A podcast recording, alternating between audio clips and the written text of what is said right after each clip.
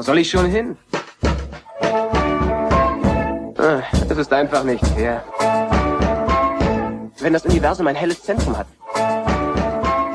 bist du auf diesem Planeten am weitesten davon weg. Blue Milk Blues. Hi miteinander, herzlich willkommen zu Deutschlands unheimlichstem Star Wars Podcast. Ich heiße Tobi. Schön, dass ihr reinhört. Ähm, mir kommt's seit der letzten Folge und der Norris ForceCon wie eine halbe Ewigkeit vor. Keine Ahnung wieso. Ähm, vielleicht auch, weil ich eine gewisse Star Wars und Blue Milk Blues Auszeit gebraucht habe, sagen wir für drei Wochen. Ähm, Egal. Äh, heute 31. Oktober, das schreit natürlich geradezu nach einer Halloween-Folge und deswegen reden wir heute auch über Star Wars Horror. Dazu habe ich mir David, Dave und Andy vom internationalen Horror-Podcast Eerie International eingeladen. Das heißt, äh, wir machen jetzt gleich auf Englisch weiter. Ähm, ihr hattet das ja in den letzten beiden Folgen auch schon und auch schon in der Vergangenheit mal ganze Folgen auf Englisch. Ich werde es im Gegensatz zum letzten Mal diesmal nicht übersetzen, weil bei einer ganzen Folge ist das einfach ein bisschen zu viel des Guten. Ja, nächsten Monat geht's dann wieder auf Deutsch weiter. Ähm, das heißt, wer heute nicht ganz folgen kann, ist dann, kann dann beim nächsten Mal wieder zuhören. Für alle anderen viel Spaß heute bei der Folge und Happy Halloween. Alright, guys, uh, welcome to Blue Milk Blues. Hey, thanks for having us. Don't It's I not didn't my understand first time on the show, was but it's my first time in English on the show. That, that's right.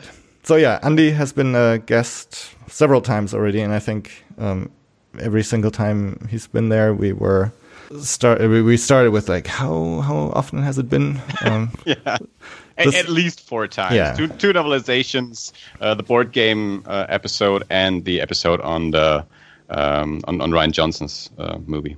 so Andy, of course, also from the German podcast Das Alles, um, and Dave and David from Eerie International. Hey guys. That's right. Oh. uh, is this so? Is this the first episode that you've done in English? Uh, no, like the the third maybe or no, no, actually. Well, hold on. I had Eric Walker here. The uh, he was in the Ewoks movies. Um, the the Oh, that's right. That's right. Okay. um, and I think that was. The one with uh, the Belgium. Um, Oh, that's right. forgetting his name. Exactly. Uh, Mark Mark Damoulin. Yeah, yeah, yeah. Exactly. We did that in English also. So yeah, this is like the third one in English, and uh, then the last episode I did for that convention in Nuremberg last month, and I had a couple of guests that uh, only spoke Eng- English, so I, I think the listeners are kind of used to it. Okay. Good. And of course, I, I've been a guest uh, on Eerie International also twice. Twice. I think, right? That's true. Yeah. On the Bone Tomahawk episode and Annihilation. Exactly. Yeah. May- may- Maybe, David, do you want to introduce Eerie International to the Blue Blues listeners? Yeah, absolutely. So uh, I, I don't know. I'm struggling a little bit because I don't speak a word of German, so I don't know how much was said or what was said. So this might be a little redundant. uh, but yeah, we are uh, a podcast from three different countries. I'm in the U.S. Dave is in the U.K. Andy is in Germany. Um, and uh, you can find us on eerieinternational.com. That takes us you takes you over to Fan Off Media, which is the uh, host site that does our podcast and a bunch of other podcasts. But we do, uh, yeah, a weekly show about horror movies, horror novels, literature, um, or literary horror. Um, sometimes video games, sometimes um, other mediums. And this month in particular, actually, the month of October, we just wrapped up doing um, different mediums or experiences not related to film. So we did an episode over The Last Temptation by Alice Cooper, and then the comic book by Alice Cooper, Neil Gaiman. Uh, we did an, an episode over PT, the, the canceled video game, uh, and we kind of jumped around a bit. Normally, our, our thing is, yeah, weekly film that we discuss. Um, sometimes we do like director series and do a few films or double feature stuff like that. Or, um, remakes. We have a series called Screen Make where we talk about the original film and its remake. Uh, but yeah, all horror stuff. And uh, we're on social media as well Facebook, Twitter, Instagram, um, Gmail, all that kind of stuff. If you consider Gmail social media, I don't think that's what it is, but there it is. And Toby approached us a few months ago uh, when he, I guess, when he realized that his um, release day for Blue Milk Blues in October would be on Halloween. Um, that we, yeah, that we might cover horror in in Star Wars. So we decided to do this double header episode, this crossover. Uh, we're doing two episodes, one for Blue Milk Blues, one for Eerie International. So uh, when you're done with this episode and would like to hear more of us and uh, another conversation with these knuckleheads about another Star Wars horror um, novel, uh, go on over to eerieinternational.com and uh, you will hear the second half on uh, of this conversation. And we will, yeah, I think we will drop both episodes the same time on Halloween, October 31st. So for us, it will be just a, a special in between episode. Usually we release our episodes on, on weekends. Um, so yeah, our listeners have no idea about this yet. so yeah, it's not a clue. A surprise to them. yeah, I didn't mention anything either. So yeah, um, and, yeah, and, and we. Sorry. Go ahead. No, I was just going to say we also, and you may have been going right to this point, Toby. So I apologize if I was stepping on your toes. We also had talked about um, early on uh, what we could pick from with Star Yeah. Wars and horror crossover stuff. Go ahead. I'll let you take it from there. I was going to say that we all had very ambitious plans. and we we're like, okay, there's the Galaxy of Fear series from the late 90s um, that I, I don't even know. Is it like 10, 12 little young adult books? Yeah. And then, of course, we have the, the two more recent ones uh, Joe Schreiber's Death Troopers and Red Harvest. And I think originally we are like, yeah, let's do all of them. or, or, uh, or at least do a couple of Galaxy of Fears. And uh, we were kind of struggling to even read the two Joe Schreiber ones. Um, so that's what we'll be doing today. We'll we'll be talking about Death Troopers and Blue Milk Blues, and then we'll talk about Red Harvest and Eerie International. And maybe next year, who knows? We can we can tackle the Galaxy of Fear. And Galaxy of Fear, I did end up buying uh, the first one of those, and uh, as you said, overly ambitious. I was like, I'll I'll read it anyway, and then uh, you know, kind of give give everybody a little bit of a taste on one of the episodes of what those are. Uh, and it's been sitting on my dining room table since I got it about two months ago. so I haven't even haven't even opened it. But yeah, those were really short. I think they're like, if I had to guess, maybe close to 100 pages, maybe even that. They're like Goosebumps size Yeah, and yeah. style. That yeah, it was their response to it. So, um, yeah, uh, I'm excited to talk about Death Troopers with you guys. I did not know what to expect really. Um, I, I I've read a handful of Star Wars novels, expanded universe stuff. What is now I think they call what Legends. Yeah. yeah. Um, since they've yeah they've phased it out or whatever out of continuity. But um, I remember seeing this book when it first was released and thinking, oh, they're cashing in on The Walking Dead, and I, I, I get it, like they're doing this thing, and not really thinking it was all that interesting of an idea. I thought it was more kind of just a cash grab type type thing. And then gearing up for this, I was in a much different headspace, uh, becoming a huge fan of horror in the years since then. And uh, this book, in some ways, was what I expected, but in many ways was not what I expected at all. Um, so I'm curious to know what you guys thought of it too. Um, let, let's just say maybe one thing up front. Um, I mean, so since the book is from 2009, we're we're not really going to hold back on spoilers, right? Like, I think we can talk about everything. Oh yeah, I agree. yeah. Yeah. Yeah. So, uh, sh- should we start with what this whole thing is about, or? Yeah, yeah. Um, I'm trying to see if there's a yeah, there's a uh, publisher summary. You want me to read that? Sure. Okay. Um, let's see here. When the Imperial prison barge uh, Purge is the name of the barge, uh, temporary home to 500 of the galaxy's most ruthless killers, rebels, scoundrels, and thieves, breaks down in a distant, uninhabited part of space. Its only hope seems to lie with a star destroyer found drifting, derelict, and seemingly abandoned. But when a boarding party is sent to scavenge for parts, only half of them come back, bringing with them a horrific disease so lethal that within hours, nearly all aboard the Purge will die in ways too hideous to imagine. And death is only the beginning. The Purge's half dozen survivors, um, two teenage brothers, a, st- a sadistic captain of the guards, a couple of rogue smugglers, and the chief medical officer, the lone woman on board, will do whatever it takes to stay alive, but nothing can prepare them for what lies waiting on board the Star Destroyer amid its vast, creaking emptiness that isn't really empty at all. Um, on the on the Wikipedia article, someone added in the word "wrong" at the end of that sentence, which I'm assuming is not part of the summary. Uh, the dead are rising, soulless, unstoppable, and unspeakably hungry. Uh, this is also not the. Uh, well, I have the paperback, and it is not this detailed on the back of my book. I'm pretty sure on the back of mine, it's like, uh, "Hey, there's some dangerous stuff on this prison barge." Because one of the biggest spoilers and surprises of this book involves two of those characters that they describe. And the I rogue like smugglers. the rogue smugglers, yeah. And I feel like I would have started to guess as to what that was had I read the synopsis early on. Um, and that really took me by surprise when reading the book. Hell yeah, that, that came out of complete left field. I wasn't expecting.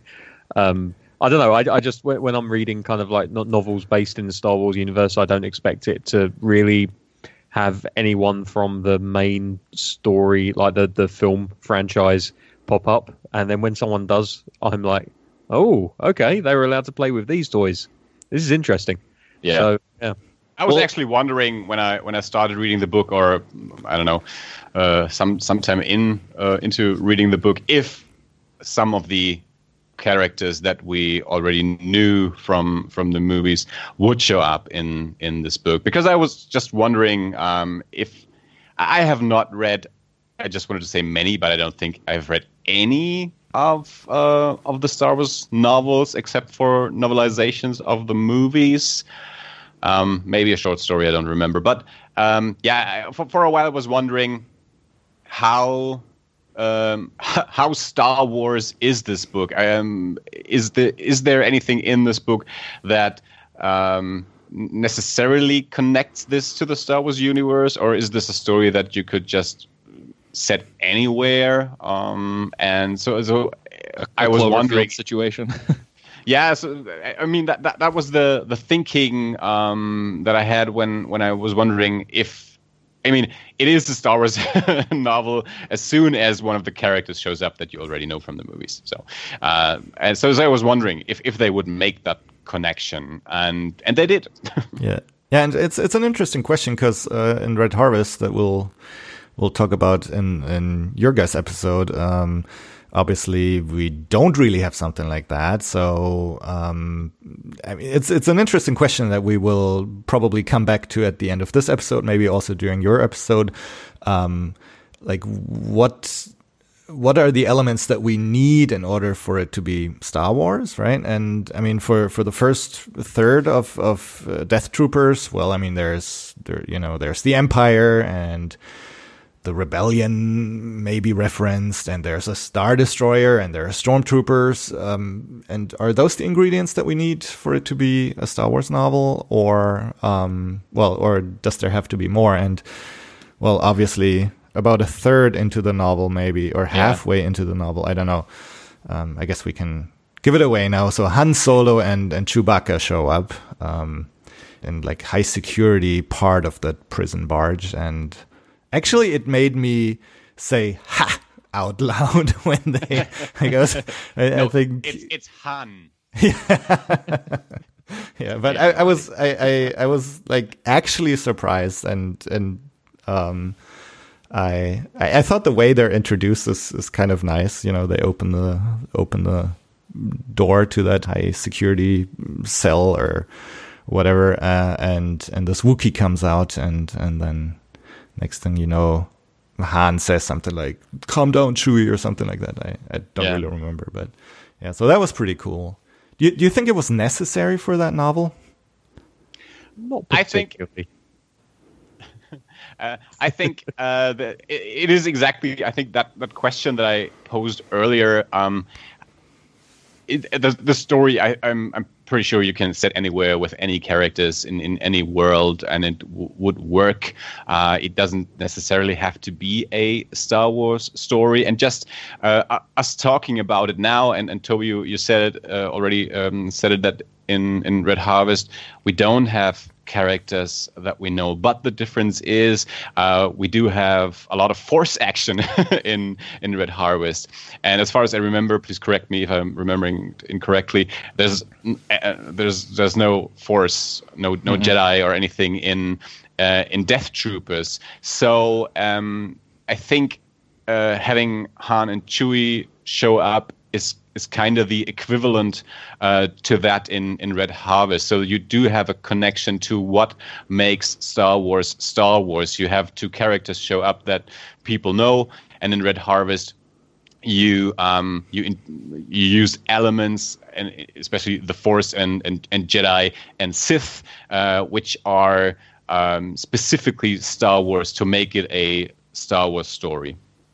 I wholeheartedly agree. I, I th- this is one of the things for me that I um, I struggle with a lot with Star Wars in general, not just expanded universe stuff, but um, I mean, I guess if you count the films as expanded universe, I mean, you probably don't because they're you know they're part of the canon or whatever. They're not part of the Skywalker story, that main sort of episode uh, episode saga, but um, is just inserting stuff like this. When is it?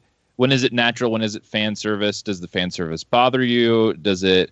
Um, you know, how much is too much? Like, and this is something that I, I think is I, I, should preface everything with saying what I always tell people when it comes to Star Wars stuff. If people ask me if it's good or if it's bad, I usually am like, look, it's Star Wars, so it's it's whatever you are going to get however you react is completely valid in what it is because it's I, I, feel like star wars to everyone is something a little bit different and yeah. it's always interesting to me hearing how people react to certain movies and and uh, and storylines and characters and everything else because there's a generational aspect to it there's people like you guys saw the original films basically back when they came out right around then um, i saw them when they came out in the re-releases the special editions that was my first experience to them um, I watched the prequels as they were coming out at the like target demographic. There's people that are watching the new stuff now. The yeah. new trilogy is their first Star Wars. Like it's it's always something different, and everybody's opinion might be more um, might be more furious than others in terms of like this is Star Wars, this isn't Star Wars. So it's it's one of those things that I was interested to hear about just in that sense with you guys because to me in this in this book, if you would have told me beforehand that Han and Chewie showed up in it, I probably would have rolled my eyes. But mm. when I was reading it in the book, I was like, you know what, this actually feels pretty pretty normal. like it the way that they show up now, if like there would have been a space battle outside and then the Falcon would have shown up just out of nowhere and you know they're recreating a lot of the scenes, I probably would have been like, okay, I really felt like they had to crowbar them in here. But the idea that you know pre A New Hope, and I think they say this is set like in the five years before uh, A New Hope, something like that. There's a little timeline in the beginning of the book. Yeah. Um, for them to be kind of bombing around and getting into trouble and having you know their little misadventures and stuff makes sense to me. And the idea that they would be in this scenario makes sense to me. And uh, it, it felt it felt right. And for me the characters in this book i didn't while i didn't necessarily connect with any of them in a big way i didn't think any of them were necessarily bad. So it was it was nice having somebody that i already know because i feel like the way joe schreiber writes is very sort of fast and pulpy, at least in this book. Um, and I appreciated that because the kind of story that he's telling in this doesn't need to be a sprawling epic. It needs to be something kind of quick and grimy and fast paced. Um, so having characters that he can bring in that he doesn't have to build character development with because you already know who they are, uh, at least for me, was kind of a welcome addition to the the cast, which is small. And at that point, I just kind of knew, oh yeah, I know who Han and Chewie are, and I know how they're going to react. Um, I got a little worried in a couple places, especially when Chewie gets infected at first, to where I was like, "What is he doing? like, what's what's about yeah. to happen here?" but then, uh, like with something yeah. like because you know that this is set before the original uh, movies, you, you, know that Chewie's going to get out of that okay. So it diffuses right. tension to a large extent, um, and, and it does stop you from kind of second guessing it uh, quite a bit.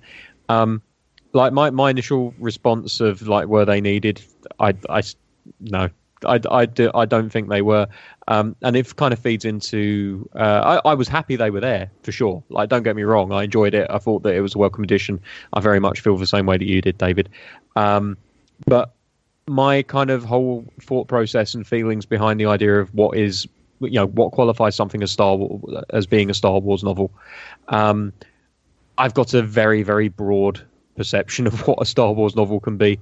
I, I, know that there's some people that will say, well, you know, like people that don't really necessarily like Star Wars that much or aren't into Star Wars would probably say, well, you know, wizards with laser swords and um, you know things like that.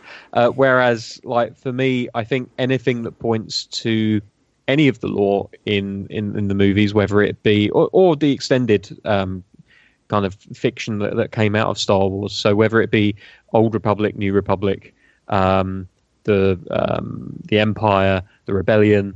Uh, I don't need Jedi's. I, I or Jedi. Sorry, uh, I don't want to use the, the wrong word.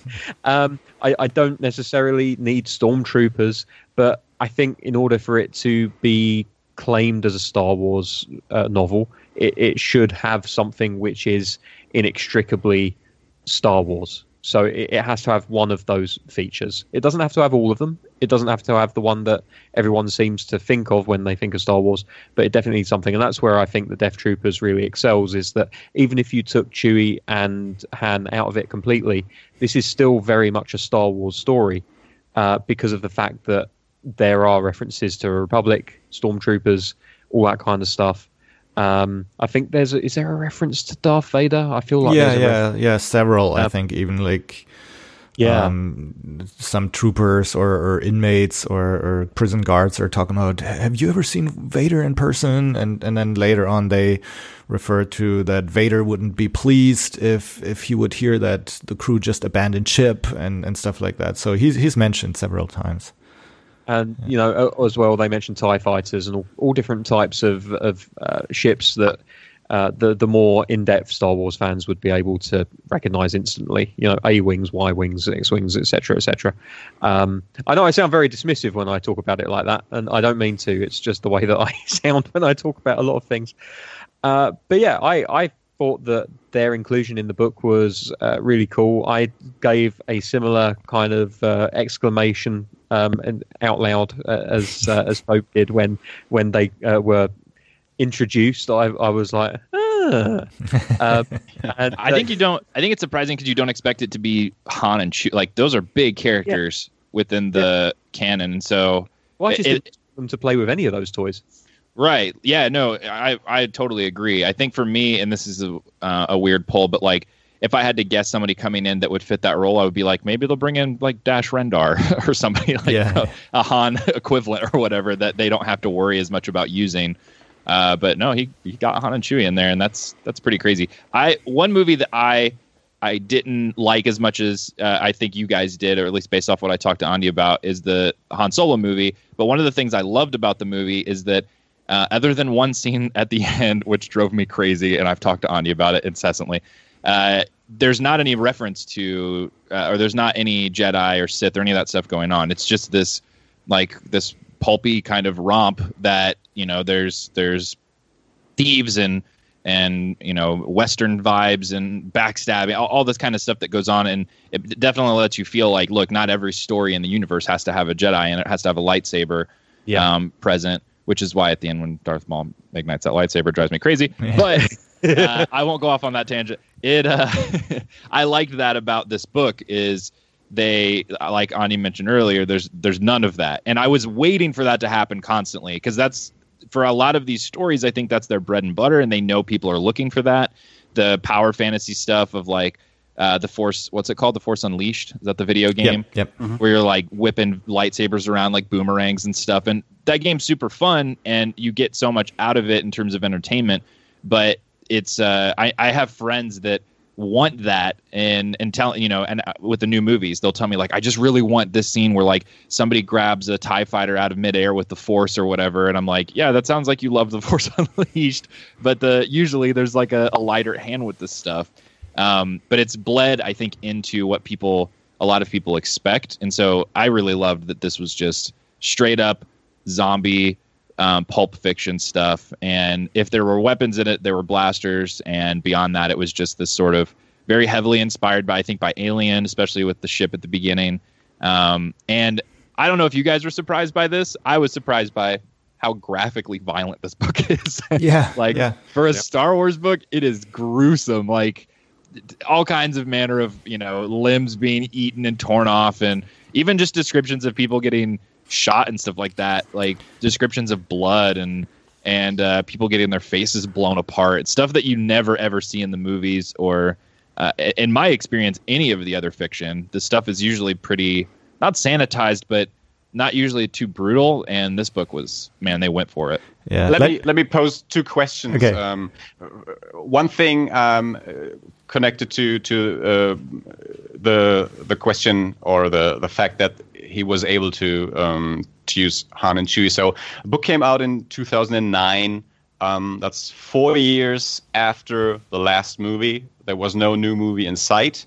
Um, what was the state of, of Star Wars in 2009? I guess the animated show was out. I have no idea about video games. Everyone knows that. so, uh, was it a big deal in the novels? I, I guess novels were coming out um, that he was able to use Han and Chewie, or didn't they really care? Of course, the, the comic books were out for, from Dark Horse, but so so that, that's the one thing. What what is the state of Star Wars in 2009?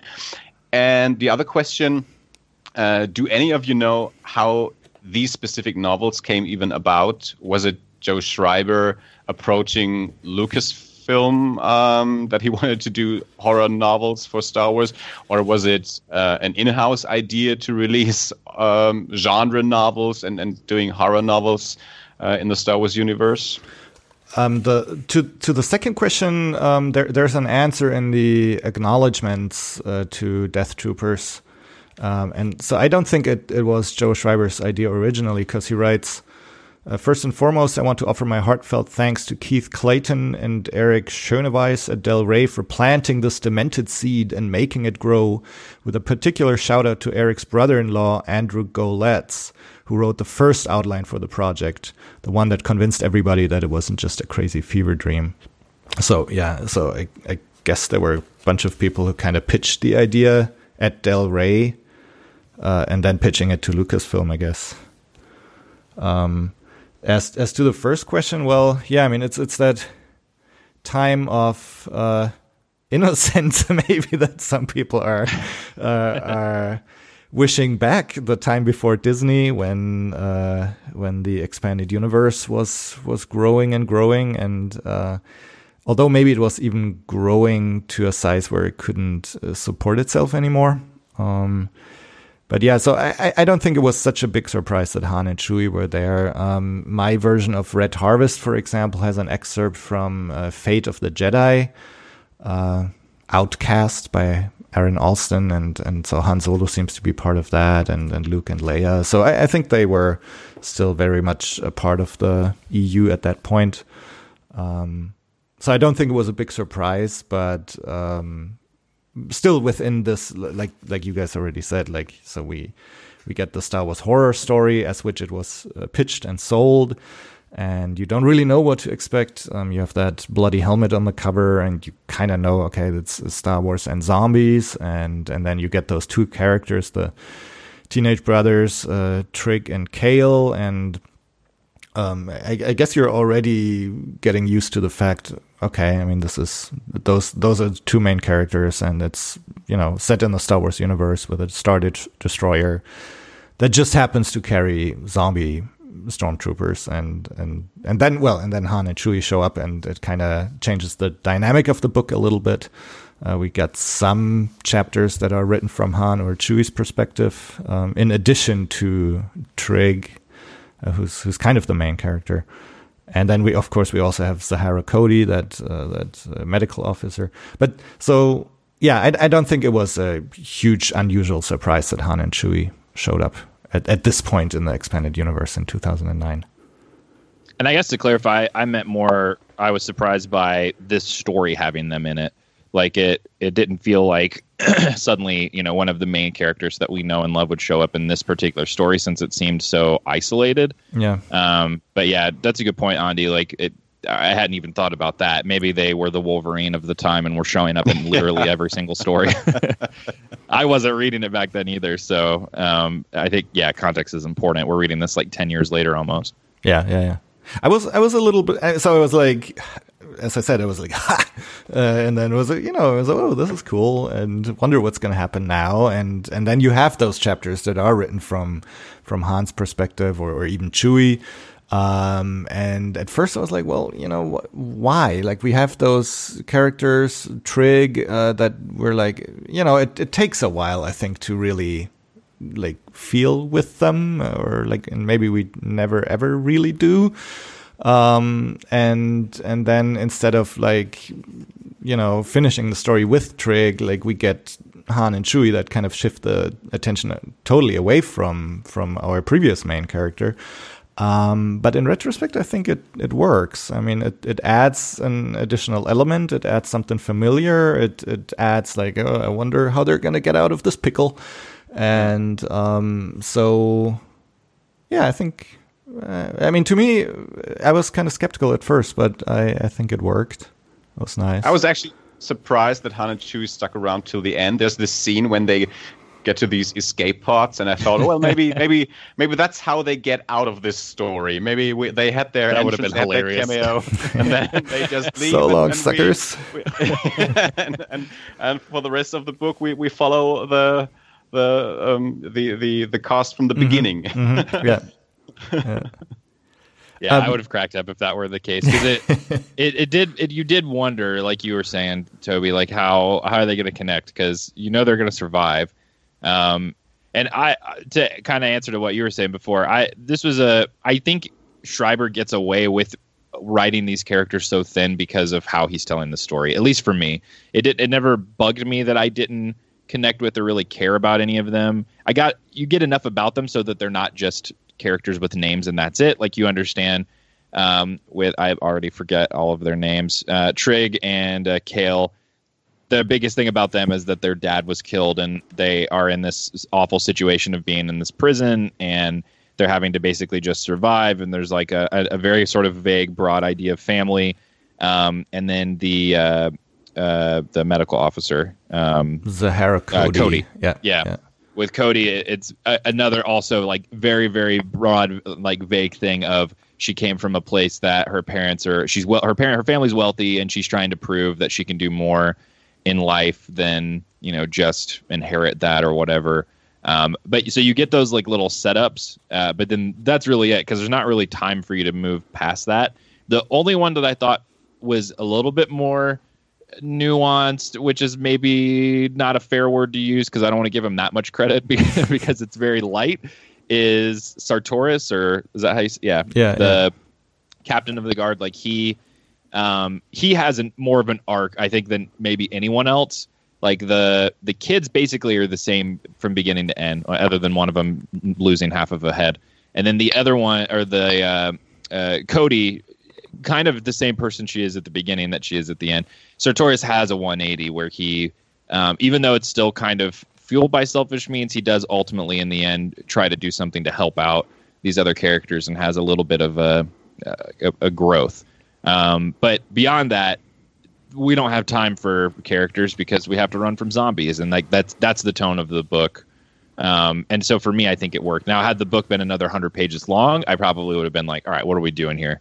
Um, but it it felt pretty quick to me, and so I think that's why I walked away with it being like, "Yeah, that was fun. I, I liked it. It's not didn't blow my face off, but you know, it's it's a fun thing, and I appreciated that they went all all in with the horror and not just like, hey, here's our approximation of zombies within the Star Wars universe, and it didn't feel like a sort of you know um, bottle episode that you see so often in TV shows where it's like, here's our version of this popular pop culture thing.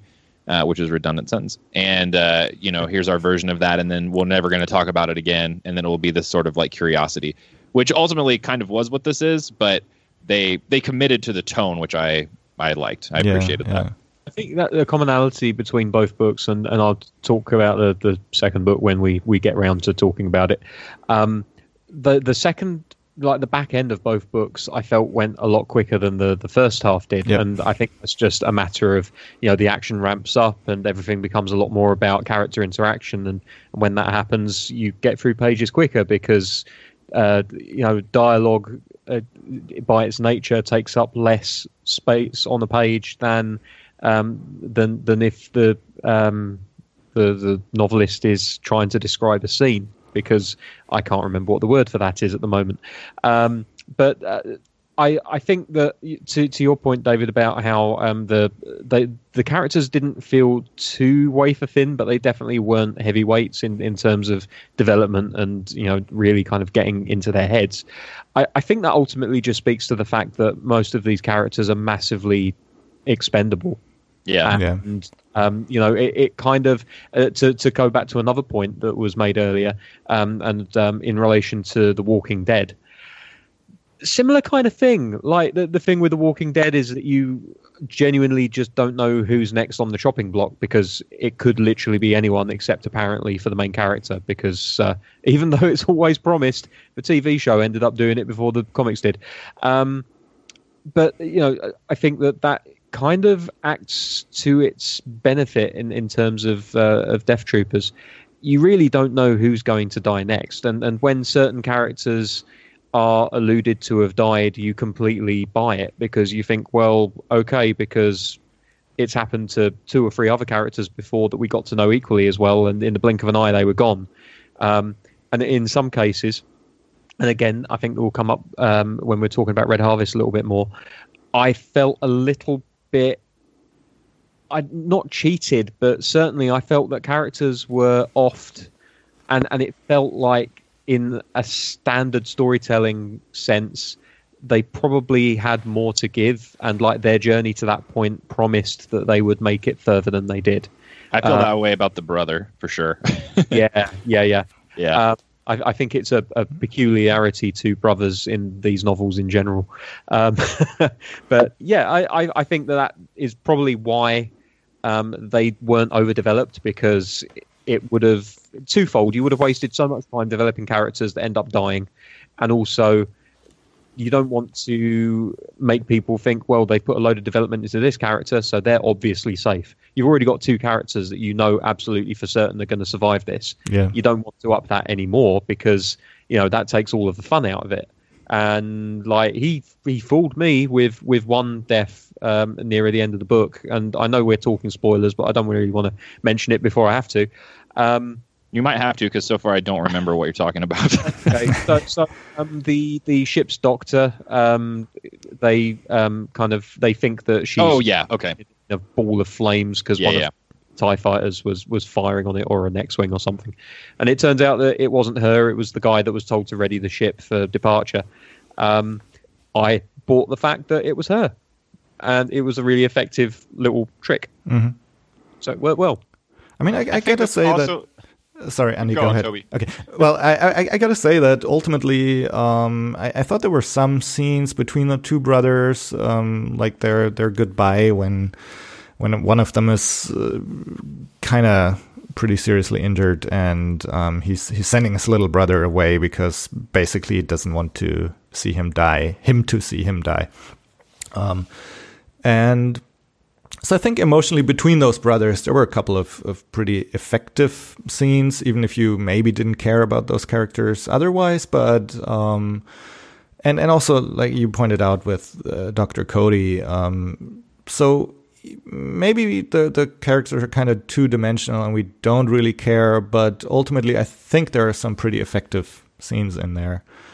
Um, and like I'm wondering, like for me, comparing to Walking Dead, I mean, with Walking Dead, there's there's ultimately, I mean, there is a lot of a lot at stake. I mean, you you're following some of these characters through years worth of seasons, but you do know ultimately that no one is safe. So when I don't know, like let's say, in some point in season six, um, they go somewhere, and uh, now I even forgot his name. The Rick. No, the the Korean American guy. Oh, Uh, Glenn. Glenn, yeah. So I mean, you you kind of know. Well, not even Glenn is safe, and and so that that adds a certain kind of thrill to the whole thing, and you're never really sure what's going to happen. And there's a a certain you know anxiousness as you as you watch those episodes, and th- that to me, I didn't really have that reading this book. So I, I'm I'm wondering how successful ultimately like a, a Star Wars horror novel is. I mean, so so you get like you said those extreme descriptions of violence, um, but that maybe is is the the most horrific element of the novel. It's not like it's very thrilling to read or that you're afraid for the characters or anything. Well, there are also a lot of tropes that they use too, like which which I I could see people using as a negative, but I I was into it, but only because I like those tropes. So like the entire premise, the setup of the book is like I said, right out of Alien and Event Horizon and a, a million other stories where you've got this derelict ship sending out a distress signal and they have to go investigate it, which uh, I think is a scary concept. I've always been fascinated by that. I've always loved that. We did an audio and horror episode on Eerie at one point, and uh, from uh, we did an episode from Tales from Beyond the Pale, Beyond the Pale, which is a horror audio series uh, that we uh, we like, and it was around that. It was this guy who's like a a junk uh, collector kind of dude and out in space, and he gets a distress signal, so he has to go investigate it or whatever and explore the ship. So that that was very sort of tropey. Um, the way that the zombie stuff works was lifted straight out of um, other zombie fiction. The even like the scene at the end where Sartoris finds those guys that are have been holed up in that. Um, it's not an X-wing; it's uh, another kind of ship. Oh yeah, Um, it's like a, a, a oh god, what's the transport or something. An yeah. Imperial shuttle or something, or Yeah. yeah, and and they've been in there for I forget how long. It's like weeks at least, months, and they're eating each other. Like that's very much a thing that you see in other zombie fiction too, where it's not the danger is suddenly not about the zombies, but about the people that are forced to these extreme situations. And all of those moments I thought were cool and were fun because I know them from from horror, but they didn't. To your point, Toby, they don't. It, it was very much from a fun sort of pulpy way for me and not in a way of like experiencing true horror and experiencing like this you know this loss of any kind of um, hope that people are going to survive i mean part of it is the like rogue one nature of this this thing where you know i i've never heard of these characters and i'm assuming either either they're going to go off and be like hey check it out. I'm going to go off to another planet and die there and, and live out this vacation and talk to no one else again or they're not making it out of the story alive.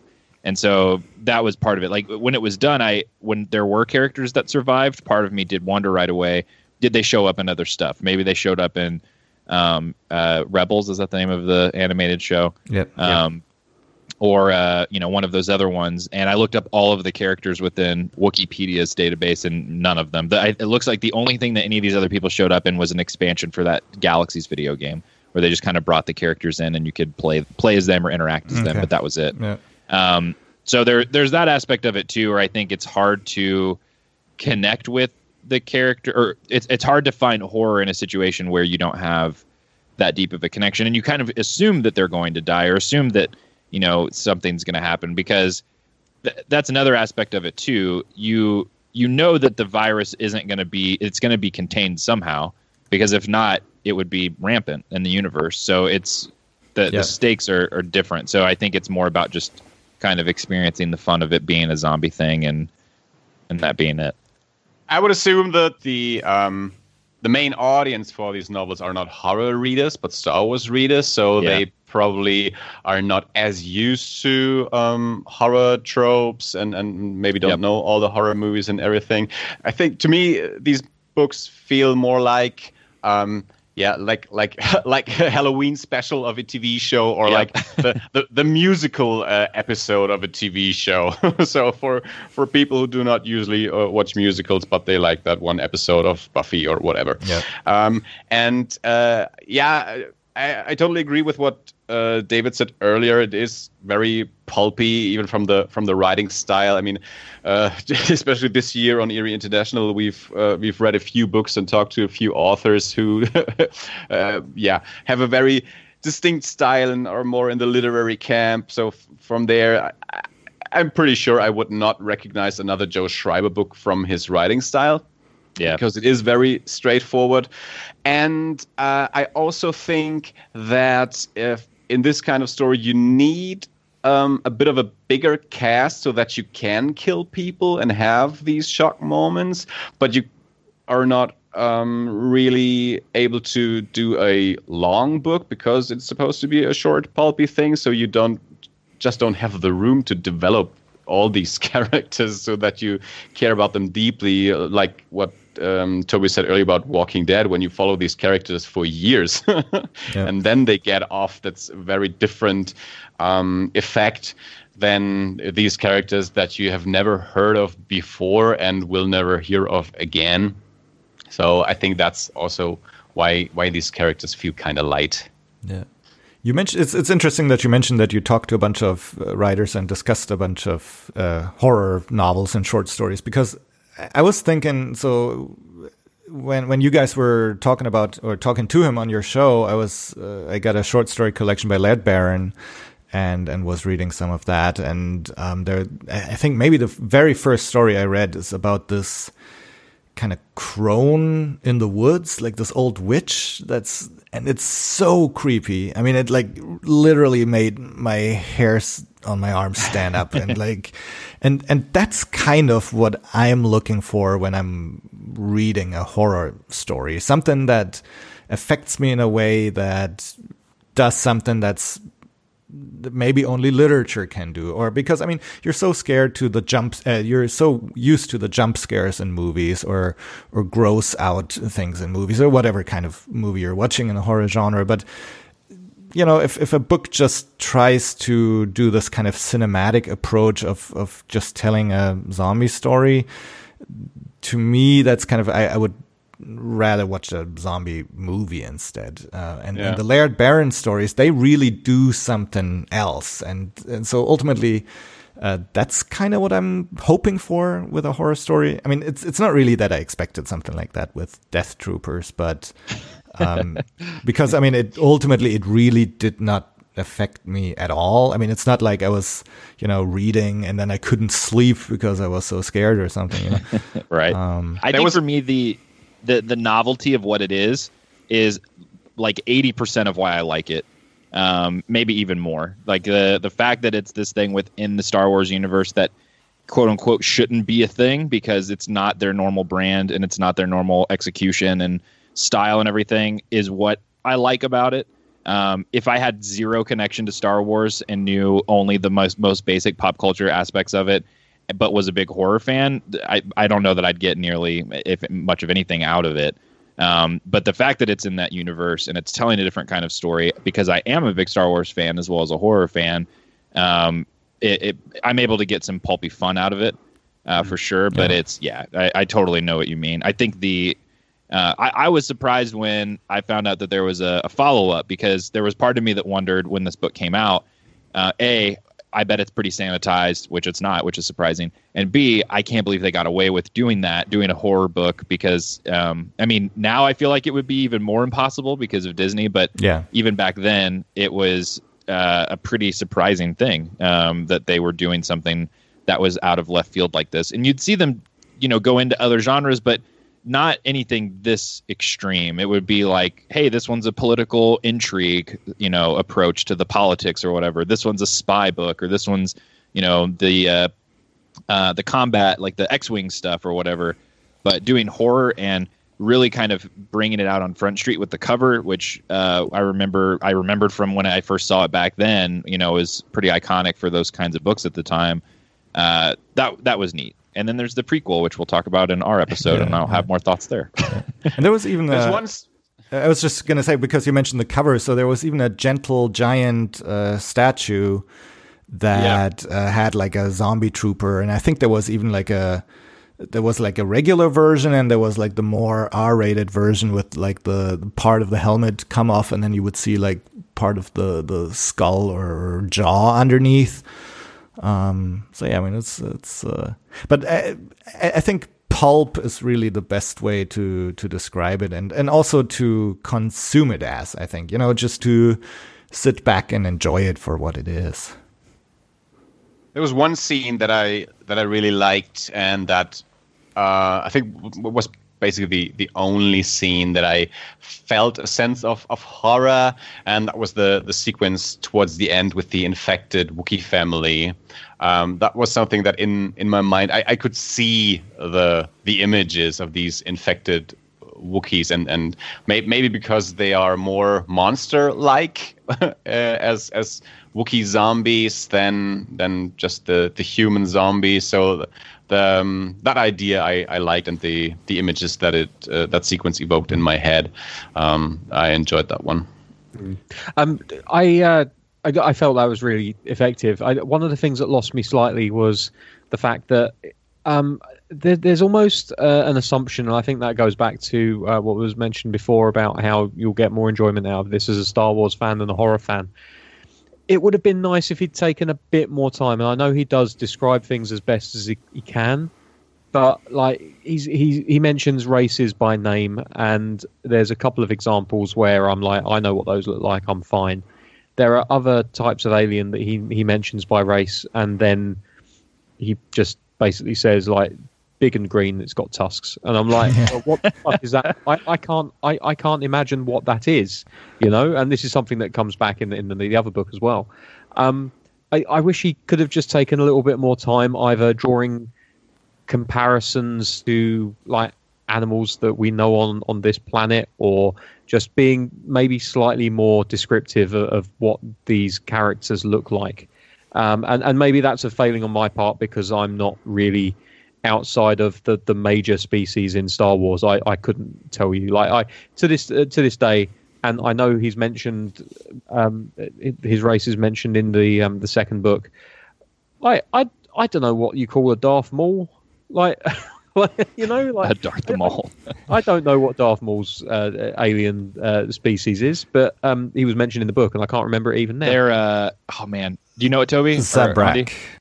Zabrak, yeah. That's it. yeah, Sabrak. Um, but like you know, there, there's there's lots of things like with it, which we'll get to again. But um, I I don't know. I I just found myself very very lost at times trying to think out. Okay, what does this animal look like? And in the end, I was just like, "Fuck it! It looks like this," and and that was it. And in my head, it probably wasn't as effe- effective as it would have been if it, I had known what they are supposed to look like. But I, I guess that's more my problem than it is anyone else's.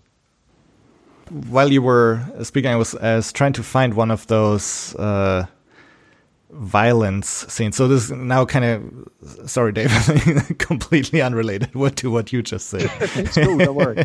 but I guess it um, was just my problem. Uh, no, but well, uh, actually, let me respond to that first. Um, I, like several times, I was like googling. Um, so I, I typed in the the alien species. I was like, ah, okay, that's that's what, what they are, and uh, so and and then after a while, because it got too exhausting to to constantly Google stuff, I, I just kind of gave up. Uh, I had the same thing in, in Red Harvest. Um, some of the bounty hunters, I was like, I think that species, like I think I should know it, and, and I was like, ah, yeah, yeah, okay. Um, but yeah, you're right. I but I, I think that's maybe that that's probably kind of a, a Star Wars trope. Um, that you just kind of you know randomly mention those races and like yeah i mean most star wars hardcore fans know them anyway and so we don't even bother describing them or or it's actually done on purpose maybe just to to do some name dropping but not describe them because well it's star wars and those races everyone knows them in the universe at least I think I just assumed when there was one I didn't know that I was like, I, I I'll, I'll trust that that's something that I I that somebody knows. I don't. I'll, I'll just keep going. Like I I figured that with the amount of them that are out there, he probably picked ones. But unless it's a pretty famous one, I'm not going to know it. Um, but there's so many to pick from. All the like cantina scenes and background Yeah, characters yeah. and stuff. Yeah, and actually, I, I I do remember like reading some other Star Wars no- Star Wars novels, and then um, some aliens that are not yet uh, established, and then you Google them, and and you realize, oh, they're they're appearing in this novel for the first time, and it's always kind of almost kind of a disappointment. I was like, well, why why didn't you just pick one that I could Google and see what it looks Right. like? I remember They probably want to add to the Star Wars canon. Yeah, yeah. Well, I remember finding out for the first time that um, Quinlan Voss or Quinlan Vos, however you say his name, it was a character that I always liked from in the comics. Was pulled from I think episode one. He's like sitting at a table, and it was like kind of the opposite of that, where it was like uh, instead of just being a random race that they assigned a name to and um, or a species rather, it was like this character. They were like, let's let's make a whole story and a series around that guy that's sitting at that table in the background, and thinking that was so cool, like that you could go see the the you know in universe canon version of him in the film. So I, I loved when they did stuff like that. I feel like they didn't do it too much, but um, that was one. I think I have that right. I think that's who it was. Um, but they had like a huge storyline. I mean, enough that Dark Horse put out an omnibus of just his stories Mhm. um, that I was was into. I actually I couldn't really tell if he does. Yeah, yeah. Well, here I'm. I'm. I, I just uh, googled or, or I went on Wikipedia and and it yeah appearances Star Wars Episode One: The Phantom Menace first appearance, but also retcon. So um, I guess they Yeah, he was probably retroactively decided clone that that was him. Or, yeah. Yeah.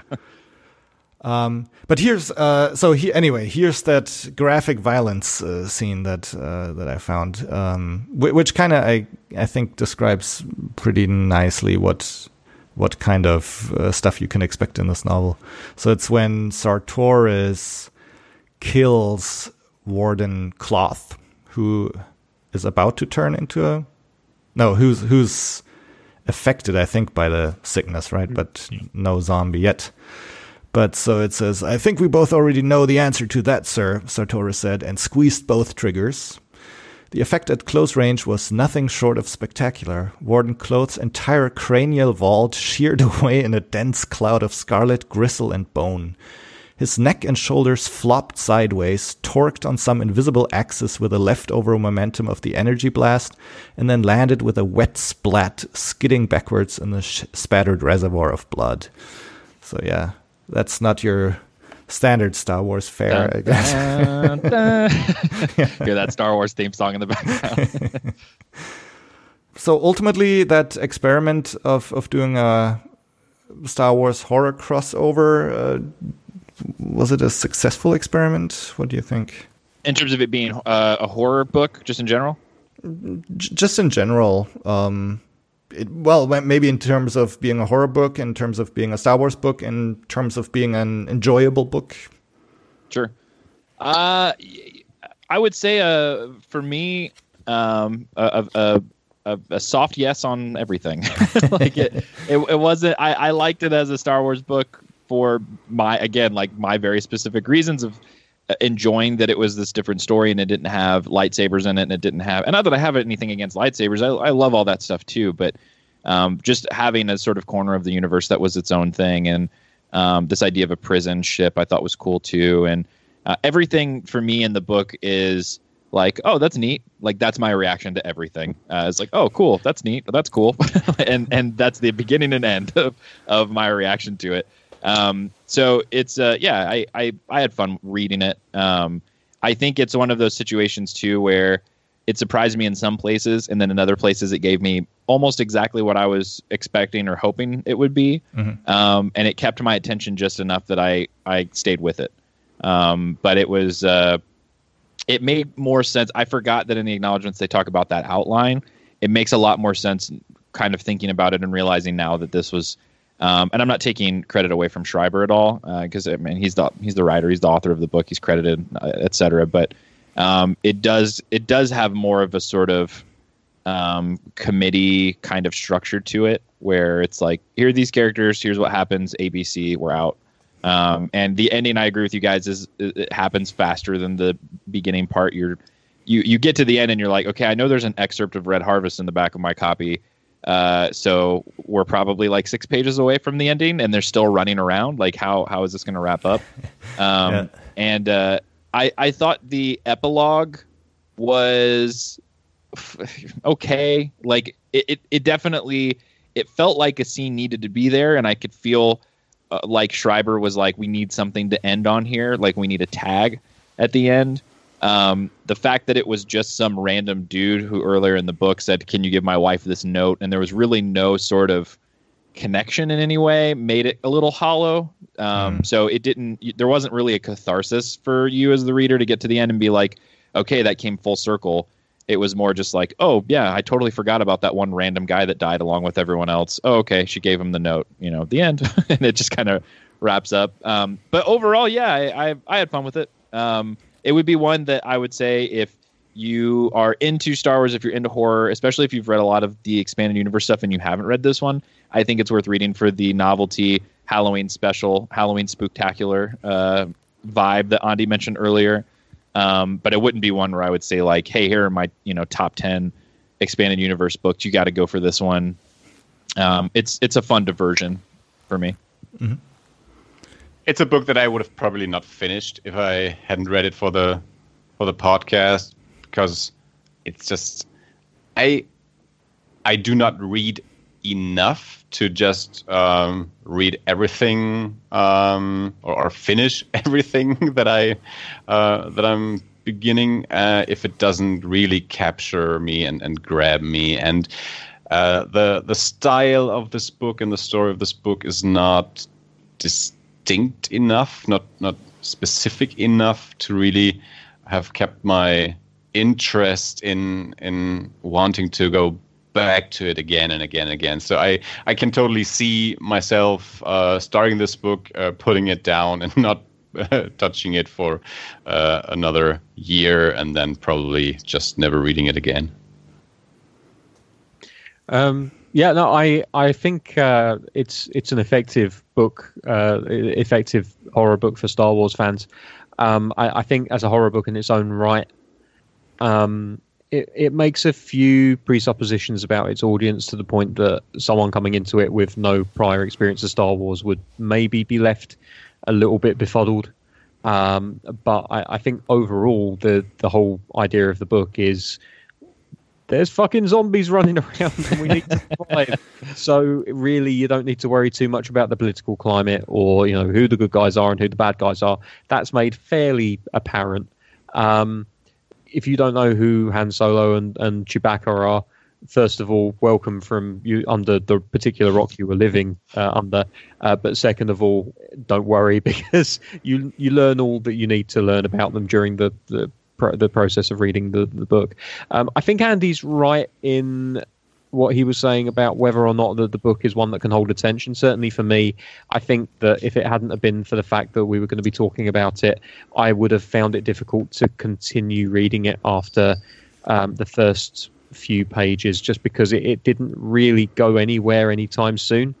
Um, but that being said, uh, I was able to read it in about three days flat, which for me is unprecedented. Like I do not read that quickly.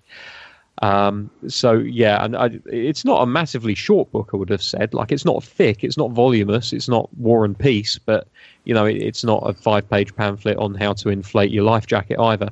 Um, so I'd, I'd, say overall, it's it's an effective horror book for Star Wars fans, and uh, if somebody's looking for a sci-fi horror and they're not particularly au fait with Star Wars, then you give it a look and just um, be aware that it gets better as it goes further. I guess ringing endorsement. yeah, all of these are great blurbs. Like even mine, where it's like, at, at many times I said, "Oh, that's neat," and then moved on. yeah, that's a nice blurb. but they can just shorten that to neat in yeah period. yeah. Neat.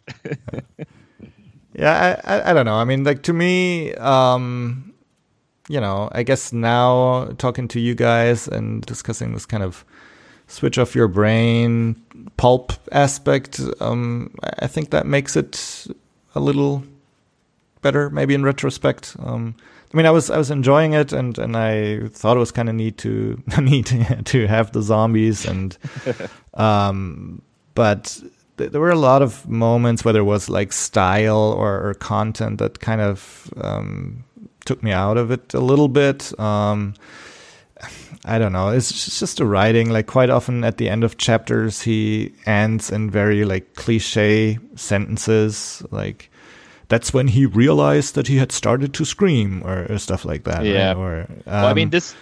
I, I, this is going to seem like I'm taking a shot at Schreiber's writing, and I, I, promise I'm not. In case he has a Google alert set up for his name or his book, and he's listening to this, but like to me, this is very much the the airport uh, bookstore thriller yeah. version of a Star Wars horror mm, novel mm. with with its writing. Um, which again is not me taking a shot. It's just it's that delivery style. Um, it, it's you're going to read it on a flight and kind of be done with it. Yeah, and I mean there, there's a couple of like really absurd things in there, and and maybe like like I said, I mean maybe the maybe it's better to not take it too serious. Um, I mean, you, you, you can expect zombies that are actually shooting blasters or zombies that activate a tractor beam uh, because they have a plan. Um, you know, yeah. so you don't really see zombies do those kind of things very often. Um, and also, um, since we brought up uh,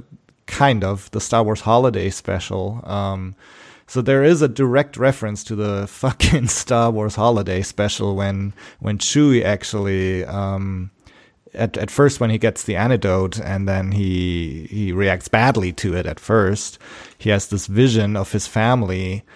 Um, and they directly mention the names from the Star Wars holiday special. So his wife Malla and his grandpa Attichitcuk, or whatever his name is, and Yeah. I was like, "Y- you have to be kidding me.